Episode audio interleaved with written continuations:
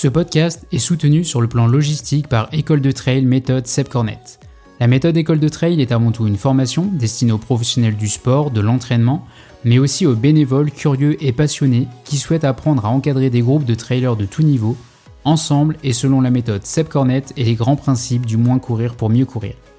L'école de trail, c'est également une formation graine de trailer à destination de ceux qui accompagnent des jeunes dans la pratique du trail running et une structure qui accompagne et référence les personnes formées. Vous pourrez retrouver l'ensemble des personnes formées et des écoles labellisées partout en France, en Europe et même au Canada sur le site école-2-trail.com. Et si vous ne trouvez pas de structure labellisée proche de chez vous, l'école de trail virtuelle, c'est une solution à distance pour vous entraîner chez vous comme vous l'auriez fait au sein d'une école labellisée. La raison d'être de l'école de trail, c'est de rendre le trail accessible partout et pour tous, du coureur de plaine au montagnard, du finisher au champion. Hey salut Vous écoutez Retour au jeu. Retour au jeu, c'est le podcast au cœur du quotidien de ceux pour lesquels le sport a une grande place, où l'on parle sans tabou du rapport à l'entraînement, la compétition, la performance et de l'interaction entre les trois piliers qui interagissent pour s'épanouir en santé, à savoir être apaisé avec soi-même, être en mouvement dans son corps et avec son corps, et le façonner avec bienveillance à travers nos choix alimentaires. Et pour ça, je vous emmène avec moi dans ma pratique du trail running et dans les pensées, les réflexions, les émotions qu'elle engendre, pour bouger, oui, mais avec du sens et de la façon qui nous ressemble. Je suis William Seychelles, un kiné, professionnel de santé et de l'entraînement, qui se veut non spécialisé, trailer et profondément amateur. Et vous écoutez Retour au jeu, le podcast qui parle un peu de moi pour réfléchir beaucoup sur nous. Vous pourrez me retrouver sur les différentes plateformes d'écoute et sur mes réseaux sociaux, at William Seychelles. Allez, bonne écoute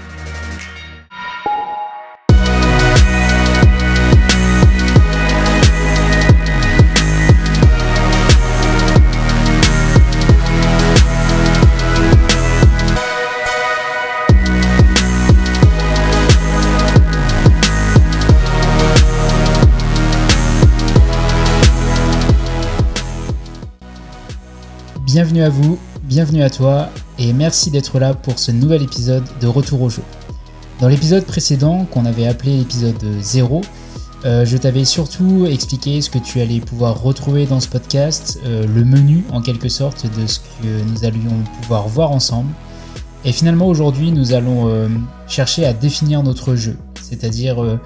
quel est mon why, quel est mon X, quel est mon leitmotiv, qu'est-ce qui me motive à aller m'entraîner, à courir ou à pratiquer régulièrement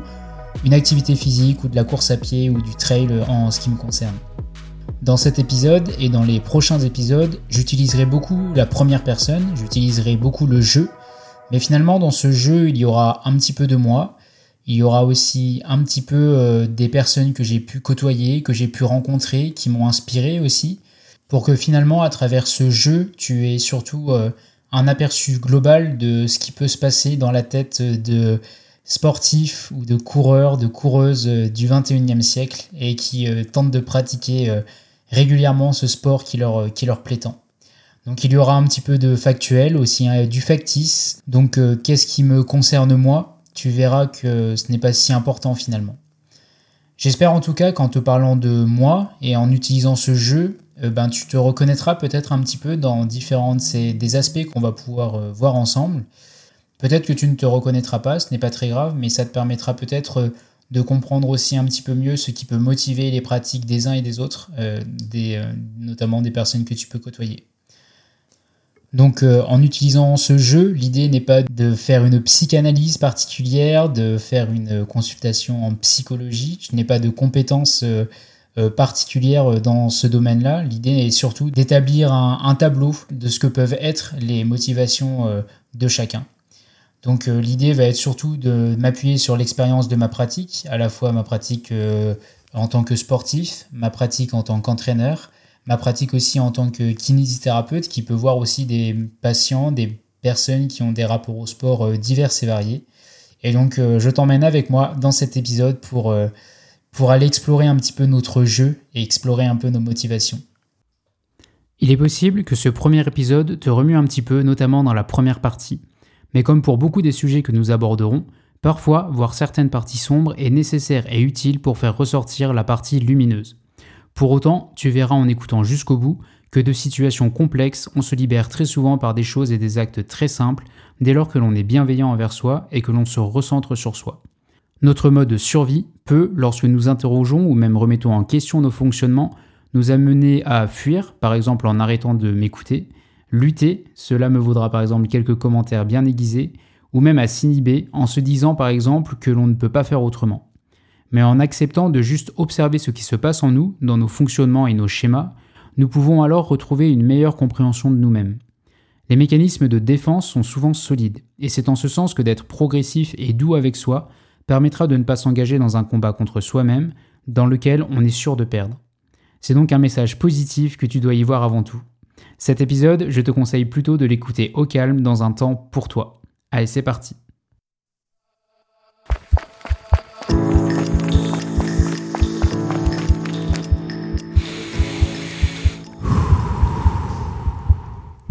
Dans cet épisode, finalement, je te parlerai un petit peu de mon jeu, le mien, et puis euh, je te parlerai aussi un petit peu du tien, comment est-ce que tu peux essayer de faire un point toi-même, de prendre un petit pas de recul là pour faire un point sur tes propres motivations. Et puis euh, j'essaierai de te donner quelques billes, quelques éléments pour te guider justement un petit peu dans la recherche de ces différentes motivations. Et puis euh, de voir un petit peu comment est-ce qu'on peut les faire évoluer pour, finalement avoir un, une pratique parfois plus apaisée et puis un rapport un petit peu différent au, sport. Quel est mon jeu à moi si je devais le, te le décrire en trois mots Trois mots que j'ai choisis, euh, trois mots que j'ai réfléchi en préparant cet épisode. Je pourrais te dire que mon jeu, ce qui me motive, moi, à aller pratiquer et à aller courir dans les sentiers, c'est déjà cette notion de corps laboratoire. C'est-à-dire cette expérience corporelle euh, de euh, la mise en pratique des différentes compétences, des différentes euh, connaissances que que que j'aime acquérir pour comprendre un petit peu mieux ce que je fais et que je vais finalement aller expérimenter sur le terrain quand, dès lors qu'on parle de physiologie d'entraînement, d'intensité d'effort, d'expérimentation de, telle ou telle manière de s'entraîner. Ce premier mot-là, cette première motivation qui est celle du corps laboratoire, elle, elle satisfait à la fois mon, corps et puis mon intellect aussi, puisque ça m'aide à, comprendre les choses et je sais que c'est quelque chose qui m'anime, ça, de, comprendre ce que je fais et puis d'expérimenter tout ça. Euh, ce qui me motive aussi dans ma pratique de la course à pied, c'est finalement d'aller inspirer pour montrer que sans avoir de bagage génétique extraordinaire, sans avoir un passé sportif extraordinaire, et eh ben on peut au 21e siècle, malgré tout ce qui euh, peut nous amener euh, à, ne pas pouvoir pratiquer le sport au quotidien, que ce soit nos contraintes professionnelles, familiales, etc., eh ben on peut euh, malgré tout essayer de trouver un équilibre dans tout ça pour finalement simplement s'épanouir et puis pourquoi pas aller chercher des performances qui nous plaisent euh, sur le plan sportif. Cette inspiration, c'est vraiment quelque chose qui me tient à cœur, non pas pour ce que ça va permettre de valoriser sur ma propre personne, mais plutôt sur, sur le fait de, au contraire de, de montrer que euh, qu'on peut euh, s'amuser à tous les niveaux euh, et, dans tout type de pratique. Donc finalement, cette motivation, elle, elle répond surtout à un aspect social et à une dimension sociale qui est importante pour moi. Enfin, le troisième mot que je pourrais citer pour, pour pouvoir définir mon jeu, c'est cette notion de gestion de l'effort quelque chose qui m'anime vraiment de euh, lorsque je pars sur des sorties longues, sur des trails longues, et c'est probablement ce qui me fait le plus aimer l'ultra trail, c'est d'avoir cette gestion sur l'effort qui fait que euh, on peut passer par des moments euh, d'euphorie et puis être un peu plus mal plus tard, cette l'alternance de ces ups et de ces downs, de ces moments où on va être très bien et où on va se dire que il faut en profiter, mais en même temps avoir conscience que ça pourra aller moins bien, donc en garder un petit peu sous le pied. Et puis l'alterner avec des moments où au contraire on va être complètement euh, au plus mal et on pourrait se dire qu'on va pas avoir les ressources pour continuer et où finalement bah, on va se dire que, euh, que ça ira mieux plus tard et que finalement ça va réellement mieux plus tard. La gestion de l'effort, notamment les, efforts de longue durée euh, à, intensité modérée ou basse, c'est vraiment quelque chose moi qui m'amuse et qui me plaît vraiment et dans lequel, et dans lequel je m'amuse vraiment. Finalement, en entendant ces trois mots-là et en entendant mes motivations, peut-être que euh, tu te dis que les tiennes sont pas du tout les mêmes. Peut-être que même, je ne sais pas, tu pourrais sentir, avoir un, un sentiment de culpabilité parce qu'on a tous tendance toujours à comparer euh, euh, notre personne, nos motivations à celles des autres et de se dire que peut-être que tu es en train de te dire que tes motivations sont pas aussi intéressantes, sont pas aussi belles et sont pas aussi valorisantes que celles que je viens de te citer. Et finalement, ça peut créer un sentiment de culpabilité. Et à ça, j'ai envie de te dire, on se détend, tout va bien. L'idée n'est pas de comparer nos différentes motivations. L'idée, c'est surtout d'être le plus apaisé possible et puis de se dire qu'il n'y a que toi qui m'entends là actuellement dans, ta tête, là au moment où tu écoutes ce podcast, on est entre nous et que finalement il n'y a personne qui est là pour euh, juger euh, les motivations des uns ou des autres. L'idée n'est surtout pas de hiérarchiser ou de comparer nos motivations, mais simplement d'essayer de, te donner quelques outils pour que tu puisses faire le point sur les tiennes. D'ailleurs, euh, j'ai choisi ces trois mots, mais finalement j'aurais pu en choisir trois autres. Je les ai choisis volontairement en te donnant les aspects positifs de ma pratique, mais peut-être que j'aurais aussi pu te dire, euh, en creusant un petit peu, que ma pratique du sport, c'est aussi euh, la recherche d'une dépense calorique, dans un but de gestion du poids par exemple, dans un but de contrôler mon, corps, de contrôler mon image corporelle, de contrôler cette, ce chiffre sur la balance. J'aurais pu te dire que euh, euh, ma pratique de l'activité physique, ça peut être une fuite. Une fuite à la fois sur le plan intellectuel, sur le plan des émotions, lorsque je me sens pas bien, lorsque, lorsque euh, finalement on ressent un stress important, etc. Et où ça peut être parfois des, des choses négatives qui m'amènent à pratiquer. Et puis j'aurais aussi pu te citer le mot contrainte. Le mot contrainte où finalement bah, parfois je le, fait d'aller s'entraîner, bah, c'est euh, aussi euh, une contrainte parce qu'on fait les choses, euh, notamment le, fait d'aller faire des séances à haute intensité où on va aller explorer des zones qui sont très inconfortables pour, pour finalement développer des adaptations. Peut-être que ça te parlera si on parle de VMA, de VO2 max, de, de soutien de VMA, de choses comme ça, où finalement ces séances parfois on n'a pas envie de les faire, mais on, a, on va les faire quand même parce que on se dit qu'on a besoin de ça pour euh, progresser, pour s'améliorer, etc. Mais où finalement, à ce moment-là, est-ce que je m'amuse vraiment en réalisant ces séances-là Probablement pas. Et l'entraînement, je peux le subir à ce moment-là plutôt que, que, que de m'y épanouir. Pardon. Donc euh, l'idée, c'est de, te montrer que j'ai choisi euh, ces trois mots dans un premier temps, là, le corps laboratoire, le fait de chercher à inspirer, et puis ce plaisir à chercher la, gestion dans, dans l'effort et euh, que malgré tout, il y a aussi parfois des choses négatives qui peuvent nous amener euh, à pratiquer. Pas des choses négatives de par euh, le jugement extérieur qu'on pourrait en faire, mais plutôt des choses négatives sur l'évaluation moi-même que je pourrais faire sur ces, sur ces motivations-là. Sur le fait que j'ai conscience que parfois ça peut être des raisons qui sont peut-être moins louables et qui m'amènent à pratiquer. L'idée, c'est aussi de prendre conscience que d'explorer son jeu, bah, parfois ça fait du bien, mais parfois ça fait mal, parce que finalement, explorer son jeu, c'est euh, aller rechercher aussi cet enfant-là qui cherche à jouer. Et euh, quand on pense à l'enfance, bah, ça rapporte pas toujours pour tout le monde à des choses positives. Donc l'idée, c'est de, à travers l'exploration de nos motivations, de peut-être aller rechercher cet enfant qu'on a été, ou au contraire, euh, peut-être chercher celui qu'on aurait aimé être, et, et parfois, ça fait du mal. Donc, euh, si, euh, tu, euh, si tu ressens un certain malaise en écoutant ce podcast, notamment là, c'est cette première partie, prends ton temps. Tu peux très bien t'arrêter maintenant et puis réfléchir un petit peu sur cette première partie et puis y revenir un petit peu plus tard. C'est vraiment pas problématique. L'idée, c'est de de t'apporter des outils à toi et non pas, surtout pas, d'aller te mettre dans ces positions inconfortables.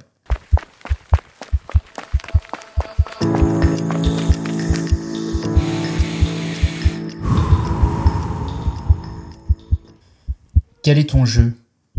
Qu'est-ce qui te motive? Qu'est-ce qui t'amuse? Qu'est-ce qui satisfait l'enfant qui est en toi là quand tu, euh, quand tu décides d'aller mettre une paire de, de, baskets euh, et puis d'aller t'amuser dehors et d'aller euh, courir dehors? Interroger nos motivations, c'est finalement la question du pourquoi. C'est la question du pourquoi je fais les choses. Personnellement, j'ai en méditation eu du mal à comprendre une notion qui est la notion du rentrer chez soi. C'est quelque chose au début qui ne m'a pas parlé, où je me disais qu'est-ce que ça signifie, qu'est-ce que ça veut dire exactement, de rentrer chez soi? Et bien finalement, c'est d'avoir un regard sur, ce qui se passe à l'intérieur de nous. à la fois nos sensations physiques, mais aussi bah, finalement ce qui nous anime au quotidien et sur lequel, bah, quand on est pris dans notre vie quotidienne, dans, le, dans la, la, vitesse à laquelle défilent nos journées, et eh ben, on n'a pas forcément le temps ou on ne prend pas forcément le temps de, prendre ce pas de recul sur nos motivations. Et finalement, se rentrer chez soi en méditation, eh ben, ça peut être un bon moyen de se poser à un moment donné et puis de, revenir sur, sur ces éléments-là. Pourquoi tu cours? Pour être performant, pour pouvoir euh, être plus performant sur mes courses, gagner des minutes, gagner des places peut-être? Mais alors, la question qu'on pourrait se poser ensuite, c'est pourquoi être performant? Pourquoi chercher à être performant? Peut-être euh, pour euh, chercher à, de, voir ce dont je suis capable. Pourquoi est-ce que je cherche à connaître les limites de, de ce que je suis capable de faire? Pour voir ce que je suis capable de faire par rapport aux autres, par rapport à des personnes que je côtoie. Peut-être pour euh, mieux me connaître, pour avoir une meilleure estime de moi, peut-être pour me comparer aux autres. D'ailleurs, est-ce que c'est toujours quelque chose qu'il faut voir de façon négative? Peut-être pas. Pour voir ce que je vaux, c'est quelque chose qu'on entend beaucoup euh, quand on parle par exemple de, de chronomètre sur 10 km, sur semi-marathon, sur marathon, de savoir qu'est-ce que je vaux sur marathon. Est-ce que la valeur de la personne, finalement, elle, euh, elle doit être réduite à un chronomètre? Tous les efforts qui ont été faits au quotidien, tout l'historique de la personne, tout ce qui l'a amené à mettre ce dossard, à prendre ce dossard, à se préparer pour cette course? Est-ce que tout ça, ça doit être réduit euh, à un chronomètre? Est-ce que ce chronomètre, il est euh, représentatif des efforts quotidiens, de la personne que tu es aussi sur le plan sentimental, peut-être euh, le père ou la mère de famille que tu es, ce que tu représentes sur le plan professionnel, ce qui t'anime en dehors du sport tout simplement? Est-ce que tout ça, finalement, c'est euh, quantifiable à travers un simple chronomètre? Peut-être pas là encore. Pourquoi je fais des courses? Est-ce que c'est toujours ma valeur en tant que sportif que j'évalue? Et d'ailleurs, est-ce que, ça a un quelconque sens d'évaluer la valeur d'un sportif? Puisque finalement, le sportif euh, lui-même doit avant tout peut-être répondre à, ce que lui aime faire avant de répondre à ce que finalement il va représenter euh, pour, pour les autres. Est-ce que c'est représentatif de ce que je vaux comme humain et de l'humain que je suis? Et finalement, est-ce que ça va faire de moi une bonne ou une mauvaise personne? Est-ce que parce que j'ai fait 3 euh, heures 2 euh, minutes euh, sur marathon, je suis une moins bonne personne que si j'avais fait 2 heures 59 D'ailleurs, ces 3 minutes, là, on oublie parfois que c'est simplement une unité de mesure du temps qu'on a tout simplement créé nous-mêmes de toutes pièces. D'ailleurs, lorsqu'on parle de performance, qu'est-ce que je considère comme réussi? Ça pourrait valoir l'occasion d'un épisode entier, je pense, que de parler de la performance et de euh, comment est-ce qu'on construit notre performance et notre image de ce que serait une performance. Quand on explore ce pourquoi, ce why, cette motivation, ce jeu, et eh ben finalement on peut avoir cet aspect de la course, de savoir bah, je, m'entraîne, je cours pour, pour être plus performant sur des courses, et dans ce cas-là ça peut être intéressant de savoir pourquoi est-ce qu'on recherche cette performance sur les courses Ça peut être aussi pour vivre des émotions. Personnellement, euh, une grande partie des, des, plus belles émotions que j'ai vécues, je les ai vécues à travers le sport, soit le sport que j'ai pu voir, soit les, les, expériences que j'ai pu faire moi-même. Mais finalement, il y a aussi énormément d'autres moyens de pouvoir vivre ces émotions-là. Et est-ce que euh, lorsque l'on met tout sur euh, cet aspect sportif, au détriment parfois des plaisirs que l'on peut prendre dans la vie en termes d'interaction sociale, en termes de, de plaisir culinaire, de plaisir dans l'assiette notamment, pour finalement optimiser euh, un entraînement, une performance Est-ce que finalement, est-ce qu'on n'est pas en train de hiérarchiser euh, ces, émotions et finalement le plaisir qu'on peut prendre dans chacune? Et puis si finalement cette, cette expérience sportive se passe mal, est-ce que on n'aura pas sacrifié beaucoup de choses? D'ailleurs, cette notion de sacrifice, elle est toujours intéressante euh, à explorer lorsque l'on parle de, de performance justement et d'optimisation de, l'entraînement. Parfois, ça peut être aussi pour euh, chercher à faire face, ce dont je te parlais tout à l'heure, quand euh, on parlait de cette contrainte que ça pouvait générer, mais surtout de cette fuite que ça pouvait être aussi. Et puis, tout simplement, ça peut être aussi pour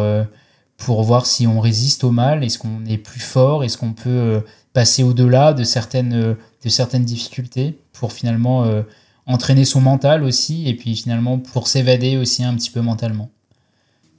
Et puis tout à l'heure, on parlait de compétition qui va faire qu'on va se retrouver euh,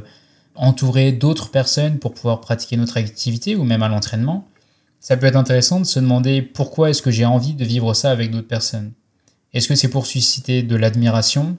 Est-ce que c'est pour susciter de la compassion dans la difficulté quand les personnes vont, par exemple, nous voir sur un ravitaillement et vont nous voir dans la difficulté et puis euh, on va justement chercher à, être consolé parce que ça va nous faire du bien et ça va peut-être être un moyen de chercher cette consolation de l'enfant euh, qui, qui, qui, vit en nous. Et puis peut-être que c'est pour rendre quelqu'un de fier tout simplement, un enfant, un proche, un parent, qu'on cherche à rendre fier à travers notre pratique de l'activité. Et dans ce sens-là, ça peut toujours euh, être intéressant de se demander si cette personne, est-ce qu'on lui a déjà demandé si elle avait besoin de cela pour être fière de nous? L'idée, là encore, n'est pas de brasser tout un tas d'émotions, mais surtout d'aller chercher un petit peu ses motivations et d'aller rechercher ces différentes raisons sans tabou, sans finalement euh, mettre d'œillères, par contre en prenant des pincettes, toujours pour être bienveillant, le plus bienveillant possible avec soi-même. Et euh, j'espère que, ces, quelques, minutes euh, vont peut-être semer une graine de, réflexion qui, qui, va peut-être pas germer tout de suite, mais peut-être germer un petit peu plus tard. Mais euh, s'interroger sur nos motivations, c'est peut-être, c'est surtout pas quelque chose de négatif, mais c'est peut-être au contraire quelque chose qui fera, qui, qui sera une grande force pour toi quand tu te retrouveras dans des difficultés et où tu sauras au final, tu seras sûr que ce qui te pousse à faire ces choses-là ou ce qui t'amène à faire ces choses-là plutôt, eh ben c'est euh, réellement euh, des choses que tu as réellement choisies de façon complètement autonome.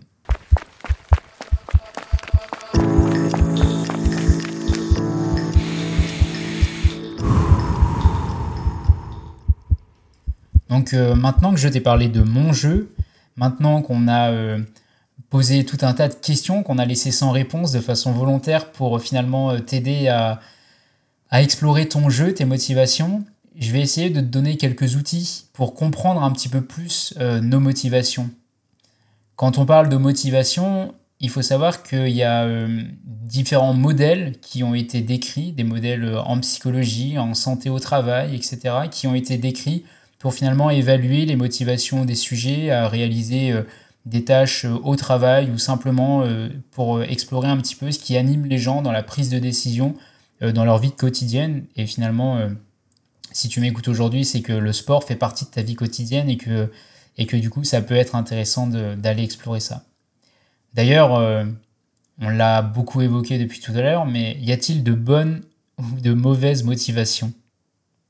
Mais vous savez, moi je crois pas qu'il y ait de bonnes ou de mauvaises situations. Hein. Personnellement, je ne pense pas non plus qu'il y ait de bonnes ou de mauvaises motivations. Il y a des motivations qu'on choisit et d'autres que l'on va finalement subir. Et euh, l'objet de, ce dont on parle là maintenant, c'est finalement de simplement prendre conscience de, des motivations que parfois on n'a pas choisies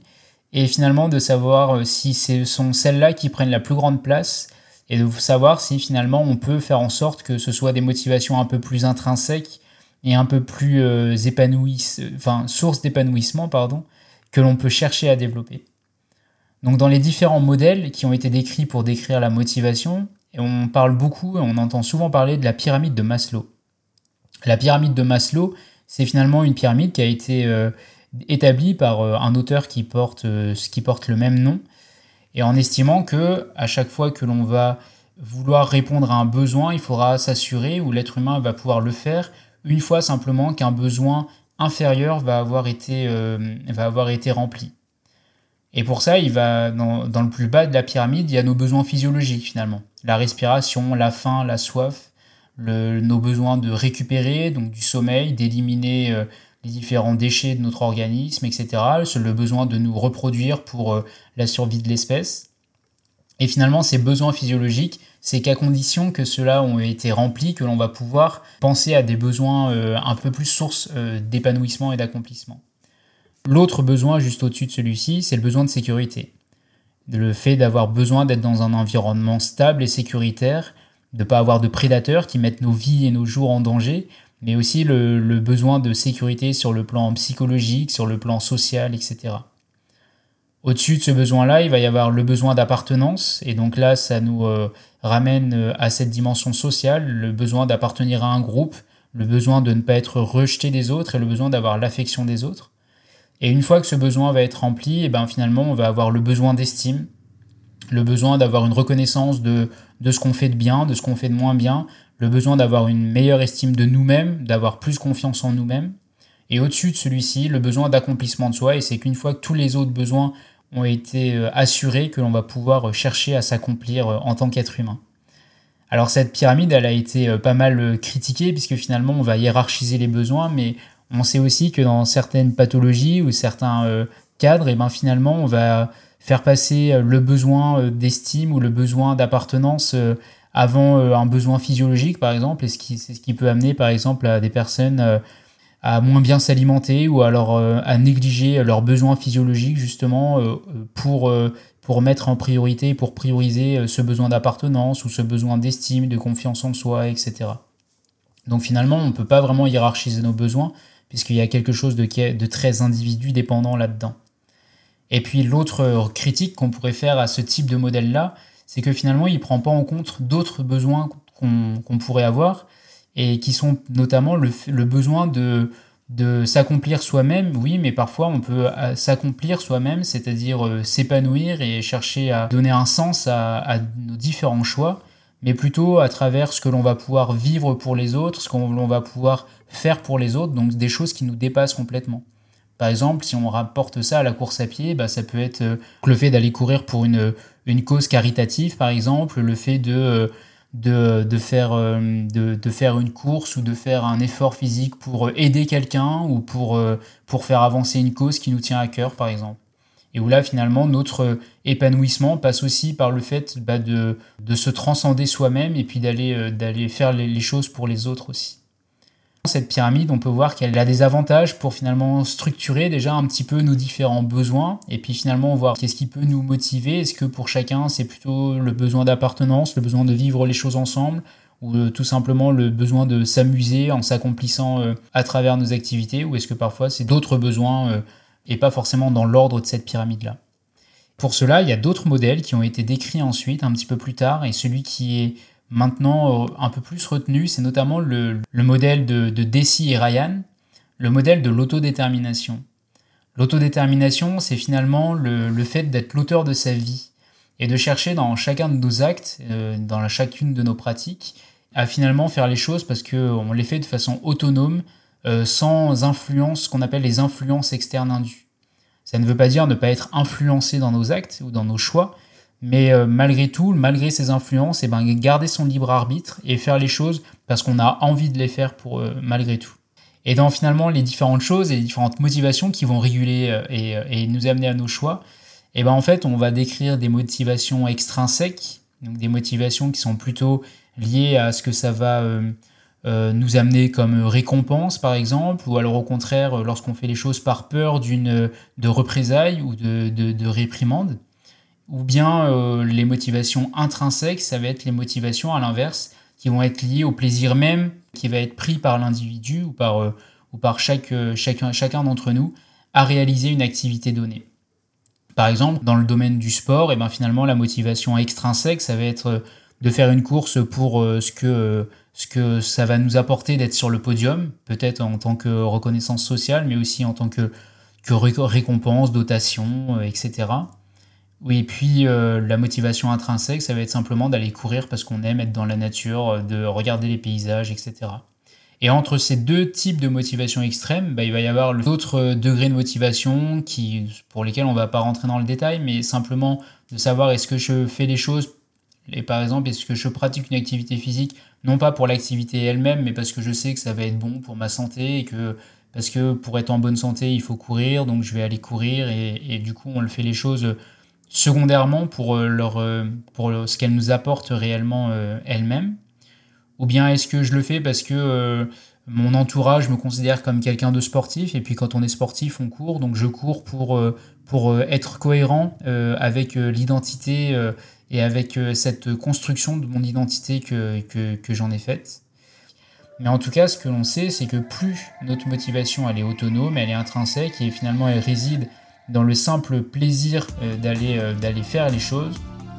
et bien finalement plus on va être performant pour euh, faire les choses, donc plus on va avoir des performances sportives là dans ce cas-là qui vont être importantes,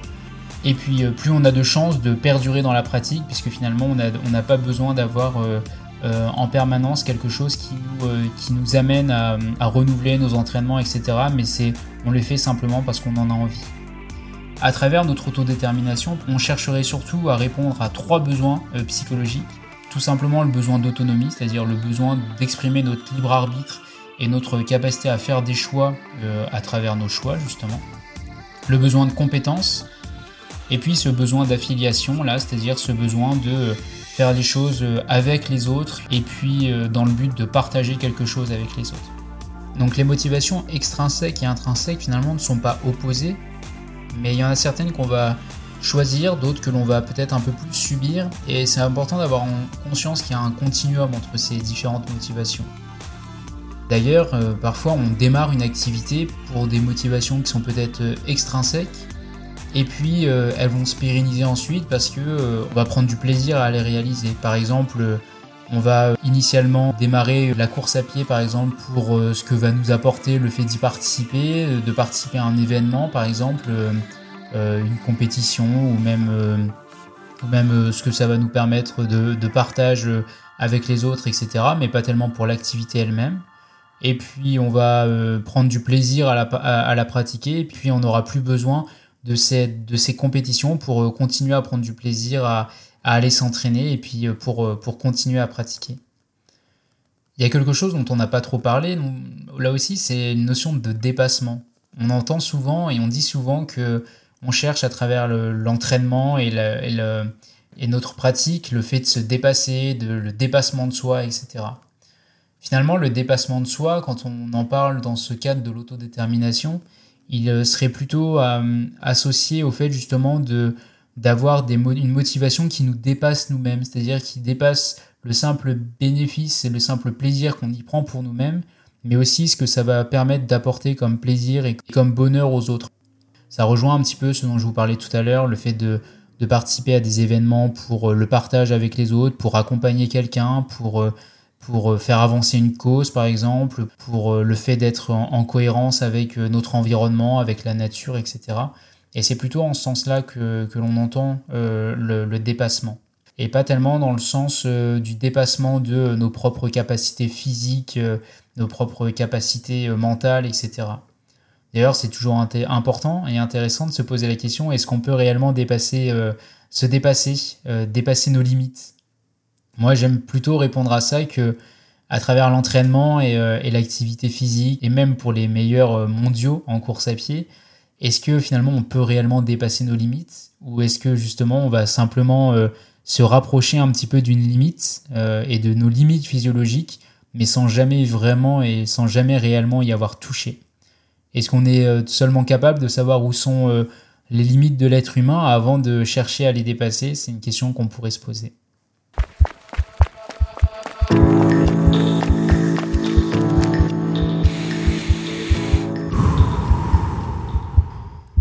Donc euh, finalement, maintenant qu'on a établi tout ça, la question qu'on pourrait se poser, c'est,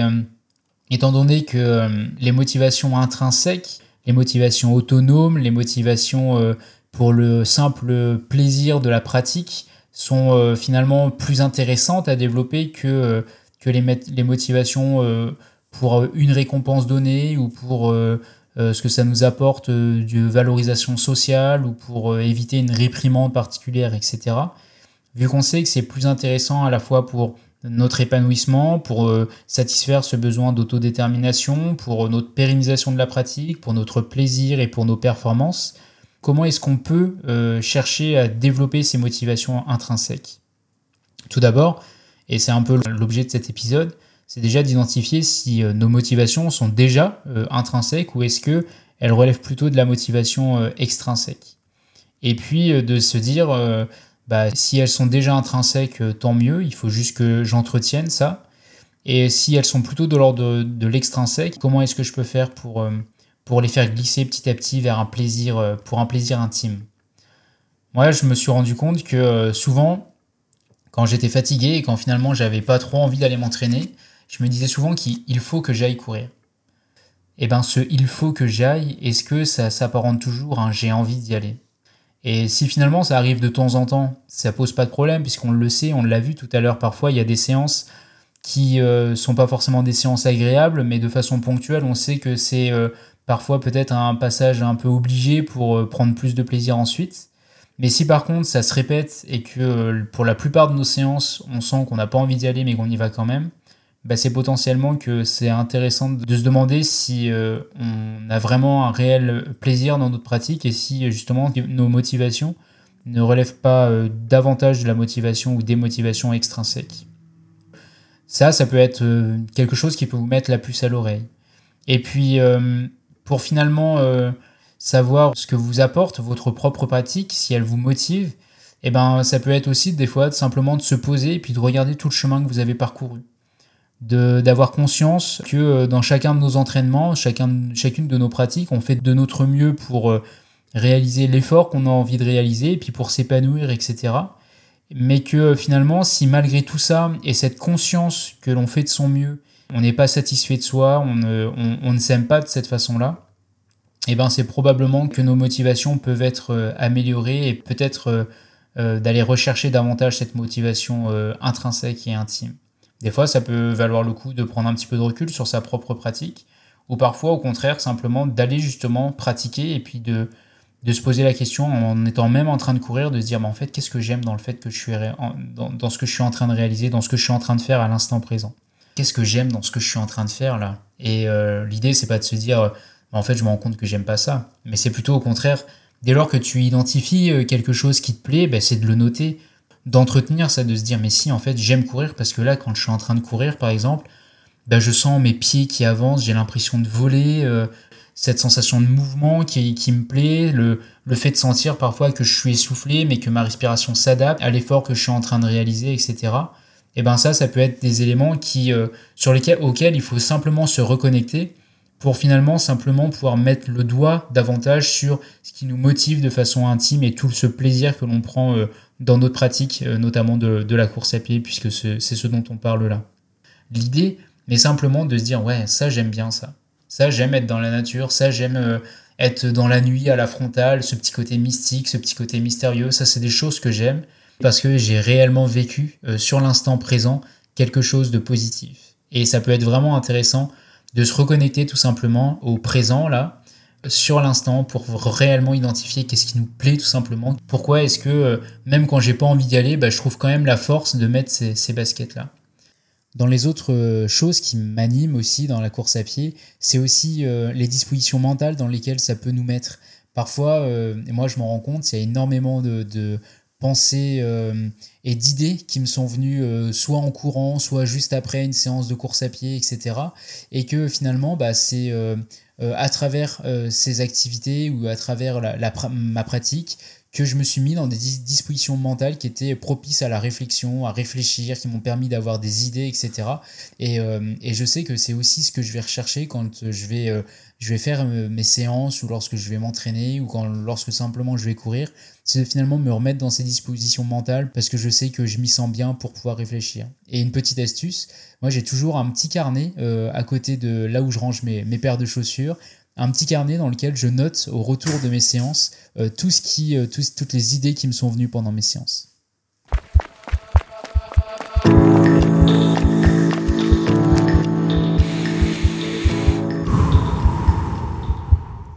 Donc un petit exercice que vous allez pouvoir euh, essayer sur votre prochaine séance de course à pied ou même de tout autre sport. simplement aller faire une séance et puis chercher à identifier à chaque fois que vous vous sentez bien, cherchez à identifier bah, pourquoi vous vous sentez bien et puis euh, pas hésiter à le verbaliser, pas même hésiter à, le dire à voix haute et puis euh, vous dire bah tiens euh, là je me sens bien parce que je vais lentement et puis j'arrive à parler en même temps et j'arrive à doser mon effort à le gérer. Ou au contraire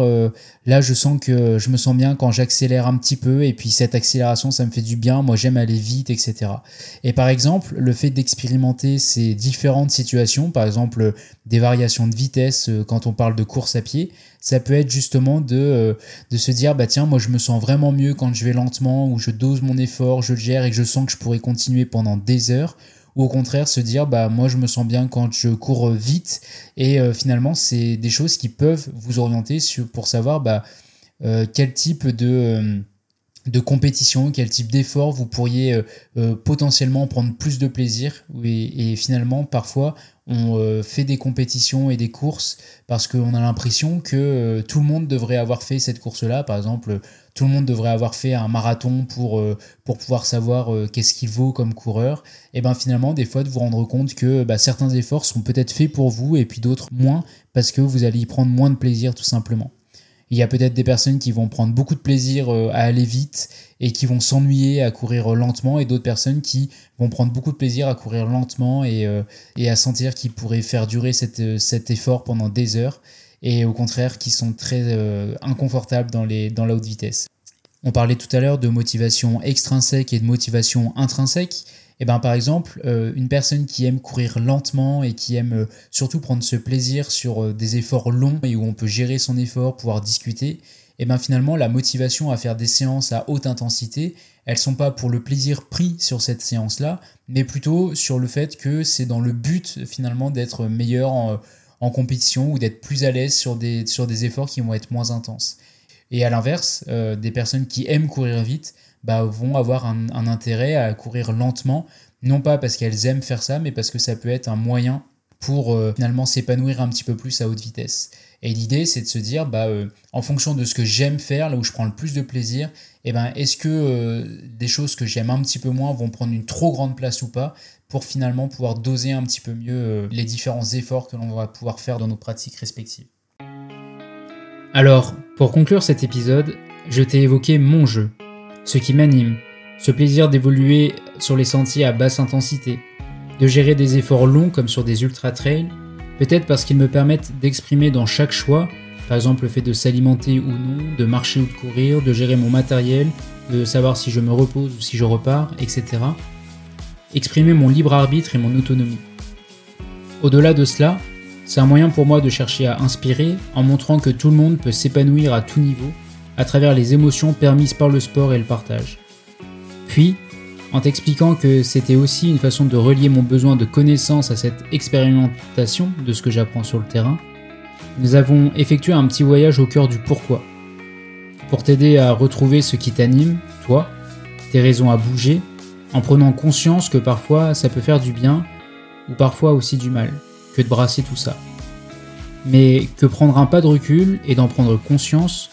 pouvait être une étape pour une pratique un peu plus libérée ensuite. Puis, en revenant sur les modèles théoriques décrits dans la littérature pour expliquer nos choix et nos motivations, dans le sport ou le travail par exemple, nous avons vu que nos choix doivent avant tout avoir pour but d'exprimer notre autodétermination. Cette capacité à être l'auteur de sa vie, permise grâce à l'accomplissement de nos besoins d'autonomie, de compétences et d'appartenance ou de partage social. Parfois, certaines de nos motivations sont de l'ordre de l'extrinsèque, dans le sens où notre pratique sportive est motivée par ce qu'elle nous permet d'obtenir ou de fuir, ce qu'elle permet de valider sur notre identité, peut-être euh, notre estime de nous-mêmes ou l'image de nous qu'elle nous permet de construire. Rassure-toi, si tu pratiques depuis très longtemps une activité, que tu y évolues et que tu t'y projettes à long terme, sois assuré que tu as de très belles motivations intrinsèques qui t'y ont amené. Seulement parfois nous avons besoin de nous y reconnecter, tant le tissu social ou bien nos rythmes de vie, schématisés et automatisés, peuvent nous avoir éloignés sans nous en rendre compte de ce jeu, cet amusement initial. Au même titre qu'il est difficile aujourd'hui de se fier uniquement à notre sensation de faim pour nous alimenter, de distinguer nos achats par choix de nos achats en réponse à la publicité par exemple, peut-être a-t-on besoin parfois de se rappeler pourquoi nous courons, pourquoi nous nous entraînons. Les outils pour s'y reconnecter que je t'ai partagés sont tout d'abord le fait de prendre ce pas de recul pour regarder tout ce chemin parcouru, regarder dans le rétroviseur en quelque sorte, mais surtout de faire l'expérience lors de ta pratique de relever, noter, exprimer chaque moment où tu t'es senti bien, pour mettre le doigt dessus, pour juste te rappeler que c'est bien ça qui t'anime avant tout. Je finirai alors cet épisode en te citant une artiste qui m'a accompagné dans ma récente jeunesse. Savoir lire entre les lignes librement t'amène à être maître de ta vie si tu sais penser par toi-même. Alors n'oublie pas, en ton âme cette flamme allumée, n'oublie pas l'enfant, toi et les rêves qui l'animaient. Il s'agit de Kenny Arcana dans Ils ont peur de la liberté, entre Simon et Belle Étoile. Allez, ciao et à bientôt.